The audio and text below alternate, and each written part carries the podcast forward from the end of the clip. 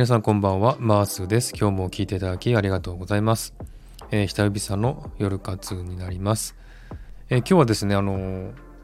ちょっとあまり言い過ぎると、もしかしてね、あの、バンされる可能性もありますんで、ちょっと遠回しに言いたいと思いますが、まあ、コロナワクチンについてのことをお話ししたいと思います。えー、私もですね、あのコロナワクチンに関しては、えー、まあ最初からずっとね、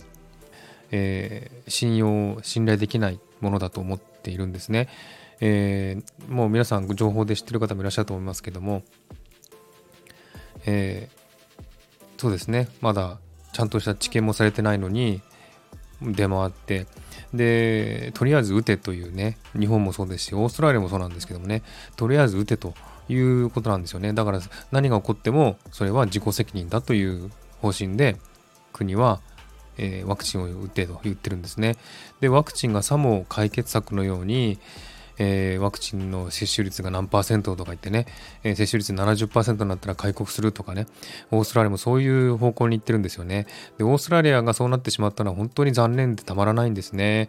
えー、ちょっと前までね、コロナ感染者ゼロだったのに、それが増えてくるようになってからもうコロナ感染者ゼロを諦めてもうワクチンをね打てばもう大丈夫というねそういう情報を流してワクチン打てワクチン打てワクチン打ったら開国するぞみたいなねそういう言い方をして、えー、打たせてるってもう国民のね大体半分ぐらいはえー、2回のワクチンを打ってるんですよね、オーストラリアでは。で今30%、30%、1回打ったのが70%が超えたんですよね。でその少しずつ、えシドニーのロックダウンも緩和されてきたんですけども、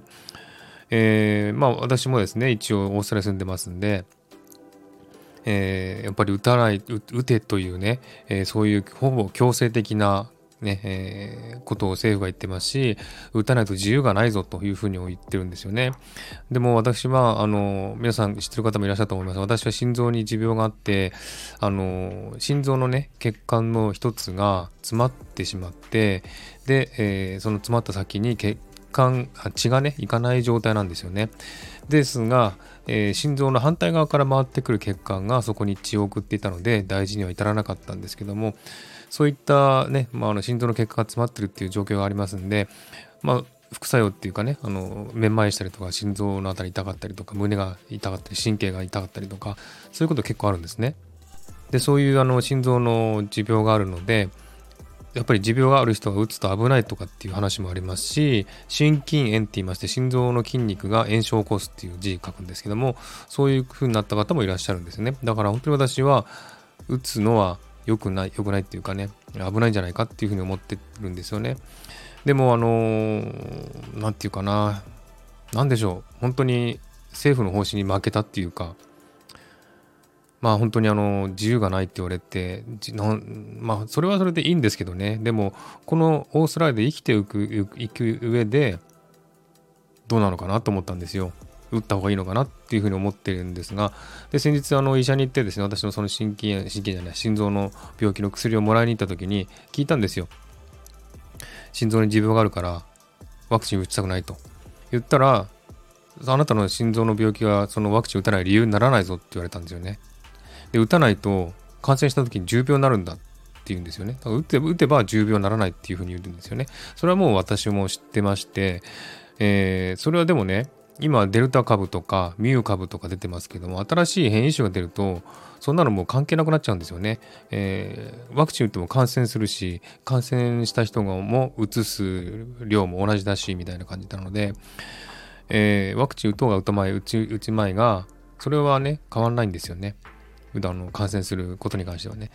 で、まあ、重症化しないっていう話もありますが、それはもうね、あのデルタ株が出る前の話なので、デルタ株っていうのは本当に重症化もするので、ワクチン打とうが打たまい、打ちまいが関係ないという感じなんですね。ですので、私自身は本当に、まあね、万が一のことがあってほしくないと思うから、打ちたくないって思ったんですよ。でもやっぱり医者は打てって言うんですよね。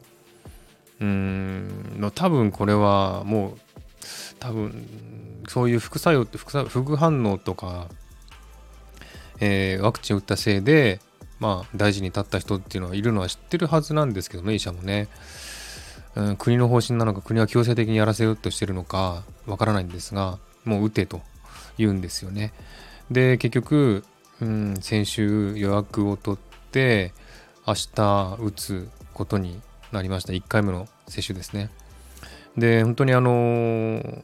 私もやっぱりそういうね政府の方がですね国も州政府もワクチン打て打てというふうに言って本当にあの今仕事をしてるところでもワクチン打ってないのは私だけなんですよ。で別に会社としてはワクチン打てとは言わないんですけども今後どうなるかわからないっていうね、まあ、まあ、言うんですよね。まあそれはそうだなと思うんですけどもえー、まあこの先ねワクチンパスポートみたいなのができたら本当に差別されるんだなっていう感じで思ってて心情的にもすごく追い詰められてる状態だったんですね。で、まあ、医者に行って、えー、ドクターがですね、うん、打てあの打った方がいい、ね、打った打った方が重症化しないんだっていうふうに言うので、うん、じゃあ予約しました予約しますって言って予約してもらったんですけどうんでね予約した後の自分の気持ちを考えてみたんですよそしたら、うん、すごくね安心したんですよね。うん、これで自由を得られるんだっていう思いになっちゃったんですよね。そん頭ではそんなこと考えてなかったんですよ。自由を得られようが得られまいが自分の体に何かあったら嫌だってずっと思ったんで、えー、そんな風に思った自分が不思議だったしあでもうんこれが本当の本心なのかなとも思ったんですよ。うんやっぱり生活する上で今後支障が出てくると思うんですよねワクチン打ってないと。ワクチン打ってる人だけがあの与えられる自由とかそういった権利とかってある出てくると思うんですよ。そういう方向にね行ってますんでオーストラリアも。だからそういうものに対面した時に自分がどう感じるか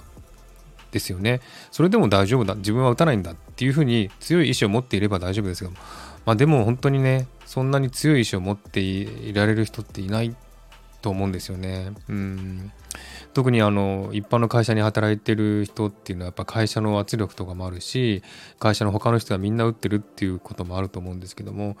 自分も同じような状況でね、うん、そんな感じなので、えー、まあ本当に切迫感っていうかねそういったものを感じてたんですね。でまああの医者に行ったらね、えー、予約してくれてでその後の気持ち自分の気持ちを考えてみたらすごく安心してるんですよね自分が、うん、これで打てる打ったらこれで、うん、みんなと同じ自由を得られるんだみたいな思いになっちゃったんですよね。それが不思議というかそれが本当にうん思いもしなかった気持ちだったんですよね。なので本当にそれがどうなのか正しいのか正しくないのかって思ったんですけどもまあでもねワクチンを打てば打った人は打った人なりにそのね、リスクはあるし、打たない人は打たない人なりにリスクはあるんですよ。どっちを選んだとしてもリスクはあるんですよね。だからそれはどっちに選ぶかっていうのは自分の意思だと思うんですけども、うん、どうなんでしょうね。だから日本人の方もほとんどね、やっぱり80%が打つ、打ってると思いますし、オーストラリアもね、えー、オーストラリアの80%が2回の接種を完了すれば開国すると言ってるぐらいなので、本当にもうワクチンを進めているんですよね。そんな状況の中で自分だけは打たないっていうどれだけの強い意志を持って言えるかっていうことなんですよね。うーんと思ってやっぱり自分は弱いなって思っちゃったんですよね。うんで本当に何かあったら本当に何かあったら怖いなってずっと思っててでも起こらないかもしれない可能性はあるわけなんですよね何も起こらない可能性も。どっちにかけるかってことですよね。どっちに自分はうん決めるかっていうことですよね。だからそういうことを考えながらずっと来たので、うんまあ、そういうことを考えるとやっぱりねこう気持ち的に圧迫感も感じてたし打つとか決めたと決めたね、えー、あとは安心感が出てきたんですよ。うん気持ち的にはそうなので本心では打った方がいいと思ってたのかもしれません。それは分からないんですけども。で打った後に自分がどうなるか分かりません本当に。えー、ねあの本当に分からないんです。これはどういう副反応が出るか分かんないしどういう体の変化が起こるか分からないし、まあ、ワクチンといってもね不完全なものなのでこれを打ちたくないと思ってたわけなんですからうんどうなるか分かりません本当に不安もありますうんでもね本当に分かんないんですよ自分でも。どっちにしていいのか。うん。このまま打たないでいて痛いというのは本心だろうけどもでも打たないとワクチンパスポート作っちゃうんですよね国が。そうするともう不便でしかないのかな。でもそのワクチンパスポートどれぐらいの期間なのかなと思うんですよね。ワクチンだって何ヶ月も経てばね効果薄れちゃいますしね。そうするとまた何回も打てっていうのか。どうなのかそれともワクチンパスポートはまあ何て言うかな時間が経ったら関係なくなっちゃうのかなだったら時間が経つのを待つのもいい一つの方法かなって思ったんですよ。うんなのでうんでも分かんないんですよ本当にそれは誰も分かんないんですよねどうなるかっていうのは。でここの時点でどっちを選ぶかっていうのは自分の気持ち次第なんですよね。だからそういうものをうん。どうやって決めていいか。本当に自分はあの優柔不断でうん決意ができないことが多いのでうん分かんない。本当に分かんないです。で、まあ、こういう風になったのはまあ流れかなって思ったんですよ運命の流れかなと思ったんですよね。うん。本当にね今でも悩んでます。本当に打っていいのかなって。明日打つんですけどうん分かんないです。うん家族の人たちも打ってるんですが特に副反応が出てなくてよかったんですけども自分の父親もね日本にいるんですけどもねもう年なんですけども父親もちょっと心臓に多分確かねあの持病みたいのがあって薬を飲んでるんですけどももう私に何も言わず私はもう打たない方がいいって言ってるんですけど私に何も言わず2回もちゃんと打って何の副反応ないよっつって元気にしてるんですよね。あれって本当あれ不思議だったんですよね。ほんなんでなかったんだろう？なんで副反応出なかったんだろうって